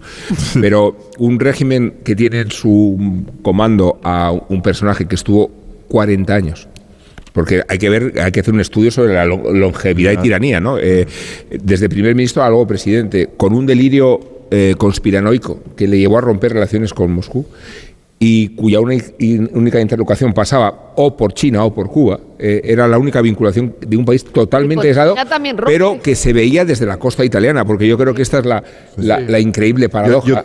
y recordad que de, jóvenes se nos decía, a los que somos de cierta generación, que sí, que el comunismo había triunfado en Albania. Se utilizaba Albania Sí. Había- es que había- como, había como sacrificios prueba de que, albaneses. no, no, sí, que sí que funciona. Mirad a Albania. Y Albania, eh, en Verosha, construyó, esta no es una cifra hiperbólica, 600.000 búnkeres. Sí. Para, y, y de hecho, quien vaya a Albania hoy los ve esparcidos por todas partes para en de una Albania, ¿no? amenaza nuclear. Rubén, Fue el mayor libro- delirio de los comunismos pues, posibles. No un- sé, en la lista de dictadores de Willy que el otro día... Es- está muy arriba, pero iba a decir que cuando hice el Interrail no, no fui a Albania, pero sí que crucé. Pero en había barco. vías. Sí, sí, crucé, sí, sí, crucé en barco desde Italia a, a- a la- entonces Dubrovnik, en la costa yugoslava, ya bastante cerca de Albania, y era impresionante porque veías desde el barco la costa italia, eh, la costa yugoslava iluminada y la costa de Albania estaba Todo apagón. totalmente negra. O sea, Bueno, vimos y hay- dices, aquí donde no hay luz, eso es Albania, que es un símbolo de lo que era aquel país bajo en verano. Willy, hay un libro ahora de, de- no sé si de este año o de finales del año pasado, que es a mí me parece muy interesante, que es de, de una escritora albanesa de, de Ah. mi edad, del año 79, Lea Ipi, y la Sí. primera I con Y. Sí, no lo he leído todavía, Sí, pero creo que es de los mejores libros del año. Me han dicho que es buenísimo. Es estupendo. Se titula Libre y habla de su infancia. Claro, ya nace en el año 79 y tiene eh, 10, 11 años cuando, cuando se derrumba el, el- el régimen. Y viene de una familia, además, de una familia de disidentes, pero ella no lo sabe. Ella descubre que son disidentes de adultos y descubre todos los misterios de su familia y, y que han sido represaliados de adultos. Y entonces cuenta su infancia en Albania, de cómo a ella le parecían totalmente normales, cosas que cuando sale al mundo, ella escribe el libro en inglés y vive en, vive en Londres ahora mismo, pues claro, le parece que, que dice, yo no puedo contar mi vida a nadie, a ninguno de mis amigos de Europa, a ninguno de, los amigos, ni a mi marido, ni a mi pareja, ni a nadie, porque no la entienden. Dice, no entienden que para nosotros una lata de Coca-Cola de las que tiraban los turistas, Claro. los pocos turistas que había, era un mm, tesoro preciado que, que- que era como, un- como, tener, como tener un Rolex, ¿no? Eh, Para, para- dice, y nos peleábamos por tener una lata de Coca-Cola, dice, y no sabíamos que era una lata de refresco. Nunca habíamos visto una lata llena. Era una lata, dice, la usábamos pues, Pues para la- poner flores, claro. dice, y no sabíamos que había algo que eso se usaba para beber. Estaba no sabíamos, o sea, era, era así, era de, de ese delirio. La y el libro es la anécdota esa que a mí me encanta del rodaje de Amadeus con la piña, que rodaron en Checoslovaquia eh, eh, y, y los, la gente estaban todos nerviosos rodando de noche, pensaba que venía la policía secreta a parar la grabación, estaba Milos Forman que se subía por las paredes y es que los que estaban allí de autoridad, digamos, para controlar de seguridad de- del régimen, miraban la piña y, no- y se preguntaban entre ellos que qué era aquello porque no habían visto una piña en su vida. Era una es, es graciosísimo. Antes hablabais de lo arbitrario de las detenciones cuando la mujer de Mandelstam eh, reclamó la el proceso de rehabilitación de su marido, cuando ya Khrushchev se empieza a relajar un poquito, eh, que no se relaja al principio, que tarda en relajarse, pero cuando empieza a relajar un poquito y ya empieza a revisar y a poner en juicio eh, los años más duros de- del estalinismo, y la mujer de Mandelstam pide la rehabilitación de su marido, le entregan una hoja, un folio. Ese es todo el proceso contra Mandelstam. ¿Qué es lo que hay, qué es lo que había del proceso contra mi marido? Y era un folio, una, una hoja en la que habían garabeteado cuatro tonterías para justificar el, el mandarlo, el mandarlo al gulag. No sé, yo la verdad es que el- la figura de Pasternak es tan increíble dentro de, o sea, porque lo de Ca- Cadaré el que te está contando estas cosas, ¿no? Pero eh, Stalin lo conocemos muy bien y a Pasternak probablemente también, pero Pasternak le conoce pero, mejor. pero pero Pasternak de verdad es un enigma absoluto, Mm. eh, porque tú ahora mismo eh, eh, eh, con Putin, a lo, claro, supongo que debe ser la familia. Así ahora te, te envenenan en cualquier sitio, ¿no? Pero Pasternak, ¿por qué se quedó allí toda la vida? Decir, supongo que por la familia, no, no, no, hay, no hay ninguna otra razón. Es decir, porque Pero, ese eh, momento en el que aceptas el premio Nobel, que además llevaba como Se muere siete dos años después, siete ¿eh? candidaturas desde el 46. Bueno, decía, hasta- Cadaré dice que le mata el premio Nobel. Claro, Sí, de hecho, le cual- es que pero, son pero- meses pero lo que se lo podían haber dado antes, Y que desde el que- 46 lo estaban dando. Y, te- y aceptarlo. Y, a- y acto seguido, cuando se monta el lío ese que vive Cadaré, Cadaré vive ese momento en el que eh, a Pasternak le dicen de todo. eh, eh, Le repudia el régimen. sí. tiene que, que llamar a la academia dándole las gracias, pero diciendo que no puede aceptar. Sí. O sea, es que la Recordar la, hostilidad del Partido Comunista Italiano para que se publicara Doctor Cibago en Italia. ¿eh? Sí, lo Eh, Faltri- Bueno, la- No, digo en Rusia, Y porque- cuando la intelectualidad occidental, y hay casos que hemos tratado muchas veces estremecedores, eh, simpatiza con el estalinismo y después con Khrushchev, eh, eh, no nos damos cuenta hasta qué punto se utilizó esa propaganda desde Moscú para legitimar la brutalidad del régimen. No hay, que, no hay tampoco que desdeñar el hecho de que, sin desmerecer a Pasternak, el premio a Pasternak es un premio eh, auspiciado y, y- y, digamos, alentado por, por el bloque occidental para, para poder, de alguna manera, o sea, pa- sobre todo por Estados Unidos, para, para poder tener una obra, eh, de, digamos, de disidencia, Pero para hacer una brecha en el telón de acero. Estamos hablando de tonterías y yo sigo sin saber la lista de Aquí la los, tengo yo, perdona, de los mira. mejores dictadores de, de Mira, tengo William yo aquí, Tares. A ver, eh, pues, con plazas vacantes. Uno, Ceausescu, hemos dicho. Ceausescu es el- A mí me da la impresión de no, que pero tienes que ir de atrás hacia adelante, tienes que empezar en el número 5. Mm, No lo sé porque he colocado a Pero Hitler no el tenemos un último. ranking. He colocado Hitler el último no porque no fuera un dictador eh, a tener en cuenta, sino porque está muy manoseado, me da la impresión. Y entonces digo la lista de, de que yo le atribuyo a Willy. Después, número dos, Stalin puede ser, ¿eh? Sí, está muy arriba sí, dicho. Muy arriba, muy arriba, sí. Un Pol Pot puede estar muy arriba también. Pol Pot muy arriba. Mussolini, roja. Mussolini, muy un respeto. Mu- Mussolini, un respeto. Muy Era muy arriba simpático, también. tiene una sonrisa muy bonita. vamos, Pero- no vamos a hacer patria. A Franco no le ponemos a ningún sitio. Joder, Franco tiene que estar ahí. Vamos a ver, va a tener que venir Solzhenitsyn otra vez a decirle a Íñigo que, que no habe- hemos creído nosotros que tenemos una dictadura. Y que luego venga Juan Benet a decirle que lo lleven al gulag. Dictador, Dice que dictador aquí se pueden hacer fotocopias, puedes vivir donde quieras. Dictador era. O sea, era- Vamos a ver. Ya, pero es que le No, pero es que estamos comparando hablando- Igual a computa, ¿no? Yo un estoy, yo respeto a estoy Franco, en. Igual en el top A ver, 5 no, a pero ver, yo en la a lista ver, yo creo que Franco De crueldad, mérito tiene, mérito tiene para, para Respeto al caudillo, ¿no? Es- es- Yo creo que tiene méritos. Comparado con esas personas, Bueno, Bueno, en, crueldad, en crueldad estaría muy arriba. En crueldad está arriba, eh, En crueldad estaría muy arriba. Según qué parámetro mires, Franco sube, ¿eh? Sí. Sube bastante. Sí. Sí, bueno, sube Franco. Esta es una de las conclusiones del programa de hoy. Y luego nos extraña que nos manden a la cárcel de la universidad. los 40 principales. es esto. Eh, sube Franco y entra Venegas eh, para hacer un poco esta parte del programa que se nos está yendo de las manos. ¿eh? A Ridley Scott le gusta ver deportes en televisión, sobre todo el tenis. Hace 10 años, cuando un periodista le preguntó por su posible retirada, le contestó que se veía como Roger Federer, compitiendo en Wimbledon con 42 años contra chiquillos de 20. Entonces no sabía que Federer se retiraría con 40, pero sí sabía que iba a hacer una película deportiva por primera vez en su carrera. La verdad duele. La cinta fue producida por Scott y protagonizada por Will Smith. No tuvo mucho eco en España, pero en Estados Unidos no solo tuvo éxito, sino que ayudó a cambiar las cosas, un poco. Su nombre original era Concussion, algo así como contusión cerebral leve, y trata de la historia real del médico que descubrió que los jugadores de fútbol americano estaban poniendo en riesgo sus vidas. Bennett Omalu es un doctor nigeriano afincado en Pittsburgh gracias a una beca para estudiantes extranjeros.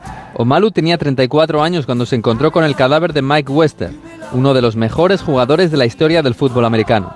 Webster había muerto con 50 años, demente, solo, aquejado por fuertes dolores de cabeza, oyendo voces y alimentándose de barritas de chocolate y caramelos. El doctor Omalu tuvo que analizar su cabeza en la oficina forense y vio algo que conocía de antes, del boxeo, una demencia. Con permiso de la familia de Webster y sin financiación, acabó publicando que el jugador había recibido impactos en la cabeza que equivalían a 25.000 accidentes leves de tráfico. En 2006 se extendió la investigación a otros 15 jugadores muertos prematuramente, casos extraños de hombres de 36 años que huían de la policía porque escuchaban voces, o bebían anticongelante y se suicidaban antes de cumplir los 50. Algunos mostraban síntomas similares a los de ancianos con Alzheimer. Cuando publicó los resultados, la NFL reaccionó a la defensiva, con negaciones y amenazas. Pero en 2009 la propia liga tuvo que asumir que el contacto extremo podía ser peligroso para los atletas.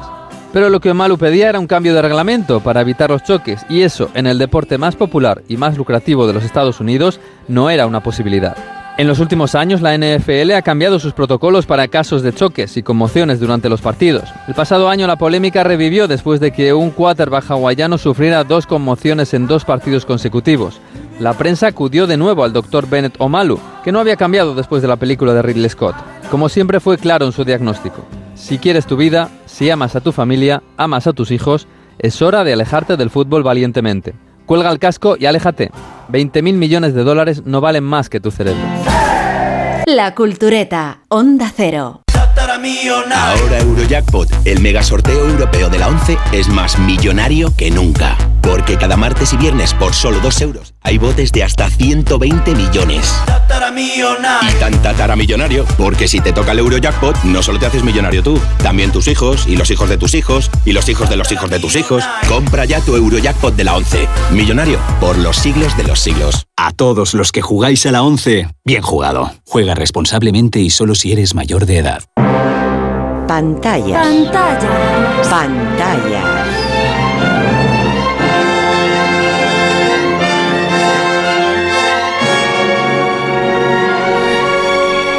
Revista de cine.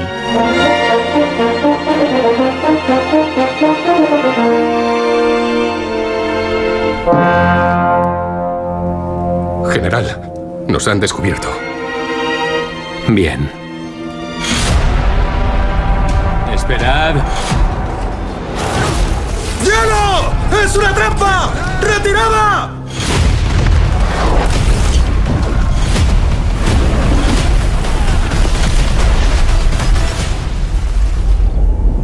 Yo no soy como los otros hombres.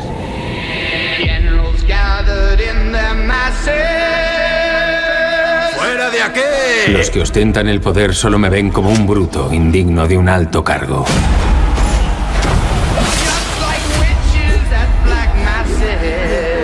Pero sigo los pasos de Alejandro Magno y César. Bueno, está este pasaje es el tráiler en castellano de la película de Napoleón de Ridley Scott. Se podía hacer un inventario también de tiranos, no necesariamente Ah, dictadores. de- de malos dobladores. Eh, o de malos dobladores. Eh, bueno, eh, claro, ¿cómo no vamos a hablar hoy, si se ha estrenado hoy la película de Ridley Scott? En el programa del cine hemos hecho unas valoraciones previas dando por buena la película, en mi opinión, eh, dándola por buena, yo creo que también por Rosa del Monte y dándole algunos minutos de gloria también Guillermo Altares. Decíamos esta mañana, y a ese argumento me sujeto, que la experiencia de la batalla de Waterloo y la previa de Austerlitz y la de Toulon mm, creo que convierten la película en simplemente imperdible. Mm. Incluso en esto había consenso y asientes, Isabel, porque... Porque estoy muy de acuerdo, porque de hecho estoy deseando ver las cuatro horas, o sea, que, que se van a estrenar en, en Apple, creo que es, eh, la peli eh, dirigida por el Scott, escrita por David Scarpa, que por cierto era guionista de The Man in the High Castle, la ucronía aquella de, Sí. de- del Tercer Reich eh, triunfando. Eh, estábamos frunciendo el ceño Sergio y yo ante el doblaje, con todo el respeto a los actores de doblaje, pero es un espectáculo ver a, a Joaquín Fénix eh, en todo su esplendor, moderado, comedido, en un papel que tiende a la- al, al desate y a, y a- y a perder los papeles, y él está increíble. Lo está también Vanessa Kirby, lo está Tahar Ra- Rahim, de los pocos franceses que están en esta película, por cierto, que interpreta a Paul Barra. Eh, y luego está Rupert Everett, que hace un Wellington, la verdad, eh, solemne y, y- y- e impecable, a mi juicio. A mí me ha encantado la película, me parece que a ratos es Master and Commander, a ratos es Barry Lyndon. Eh, agradezco muchísimo, muchísimo. Yo me acuerdo de Barry Lyndon también. Sí, ag- agradezco muchísimo que deje la cámara a trípode, que es una cosa que desde Salvar a Soldado Ryan en las películas de guerra parece que está totalmente proscrito, que es, por favor, no hace falta llevar una Steadicam para grabar todo como si estuvieras metido. No necesito esa experiencia inmersiva. Sí. De hecho, la apreciación que él hace de, de o sea, la, la- la recreación que él hace de, de pinturas de época unido a la narrativa cinematográfica contemporánea da lugar a un, a un espectáculo que es muy estimulante, sobre todo por lo atípico en nuestra época. O sea, porque hemos adoptado tanto la técnica documental que al final nos hemos olvidado de que la cámara puede estar quieta, sin tembleque ninguno. Parece un pintor de batallas, ¿verdad? Efectivamente, Scott, es que parecen los cuadros de batalla, que De por hecho, otra parte, dibuja. en, eso Las- es. las. Pues no lo sabía, El- pero el- da toda la y, impresión. la- y el- eso es- esa impresión que tenías de, de, digamos, pictórica en, en Master and Commander, de ahí la, la alusión, hay alguna batalla naval, pero sobre todo porque, porque son cuadros, eh, la tienes también en, en Napoleón. A mí me parece una película maravillosa. El cachondeo del golpe de Brumario me pareció de, una, de un acierto, de una relajación en el momento en el que llega, que eso se lo tomen, que lo hagan en plan cutre, como a cacho- o sea, pero es que parece como de cachondeo, una cosa Sí. tan, tan, tan solemne y de la que tanto has leído, el que lo, lo bajen a la tierra, me parece uno de los grandes aciertos de la película. Pues hasta aquí hemos llegado. ¿eh? Es, eh, tenemos que dar muchas las gracias a la Universidad de Henares que ha tenido la decencia de acogernos, eh, pese a que no estemos a la altura de las circunstancias. y he de agradecer también a los que han hecho posibles este programa, empezando por Nacho Arias, nuestro técnico de Madrid, nuestra guionista Ana Ramírez, también Oscar Flores, que ha venido aquí a apoyarnos técnicamente y Gabriela Sánchez, que está entre nosotros, y María Jesús Moreno, que es nuestra productora. Parece que tenemos más líneas, más títulos de crédito que Napoleón. Y nos falta uno, que es JF León, que tiene la costumbre de despedir el programa y lo va a hacer también, y a los aquí asistentes, que son millares. Eh, Claro, el Paraninfo, eh, no aplaudan porque si no se va a notar que igual no son millares. Muchísimas gracias por su tiempo, su acogida y su dedicación.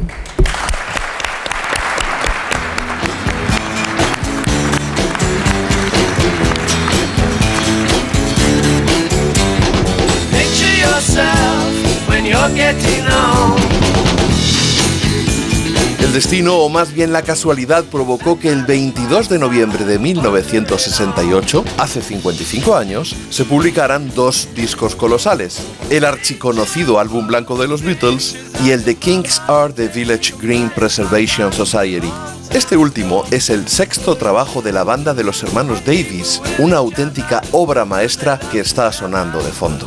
Y si bien se ha hablado mucho e incluso alimentado una inexistente rivalidad entre Beatles y Stones, con quien sí había un verdadero pique, beef que dirían los más jóvenes, era entre ellos y los Kings, entre Ray Davis y John Lennon, para ser más exactos. Basta con remontarnos dos años atrás, al 30 de julio de 1966, el día que la publicación Disc and Music Echo incluyó en la página 16 una reseña en la que Ray Davis describía una por una las canciones de Revolver, el disco que los Beatles acababan de editar, y el titular no podía ser más amarillista, de verdad, es un montón de mierda. Al redactor jefe no le habría venido mal un cursillo de ética periodística de esos que impartía Juanjo de la Iglesia en los 90, porque esa frase es la que utilizó Rey, pero no para describir el álbum completo, sino Yellow Submarine. Supongo que no pocos seguidores de los Beatles pensamos prácticamente lo mismo, pero la reseña ciertamente destilaba acritud, mal rollo, y Ray se despachaba con dos palos por cada piropo. Y estamos hablando no solo de uno de los mejores discos de los Beatles, sino de una obra capital dentro del rock que casi cambió su curso. Supongo que les resbaló completamente en su momento, porque les pilló en mitad de lo que sería su última gira estadounidense, y con Lennon esquivando a airados fundamentalistas cristianos y sus enormes piras con los discos de la banda de Liverpool. Fue la consecuencia de aquello de somos más famosos que Jesús.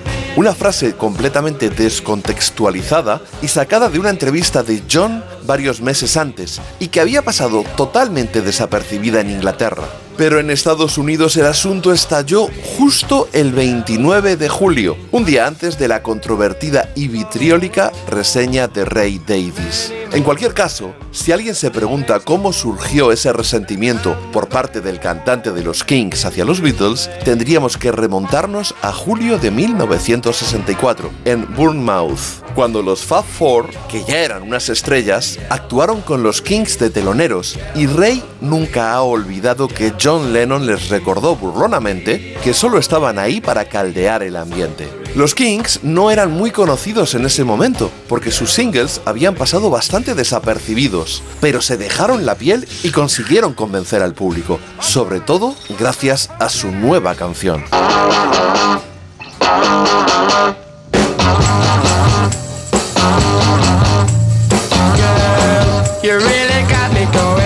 You Really Got Me se convertiría en su primer número uno solo unas semanas después. Pero cuentan que cuando dos meses más tarde los Kings grabaron All Day and All of the Night, Lennon dijo que podrían haberse esforzado un poco más y no haber grabado de nuevo la misma canción. Con ella me despido para que podáis comprobar si ese parecido era real o si se trataba de otra broma o sarcasmo de John Lennon.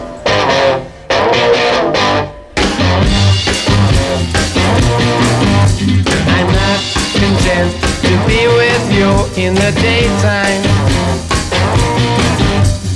Girl, I want to be with you all of the time.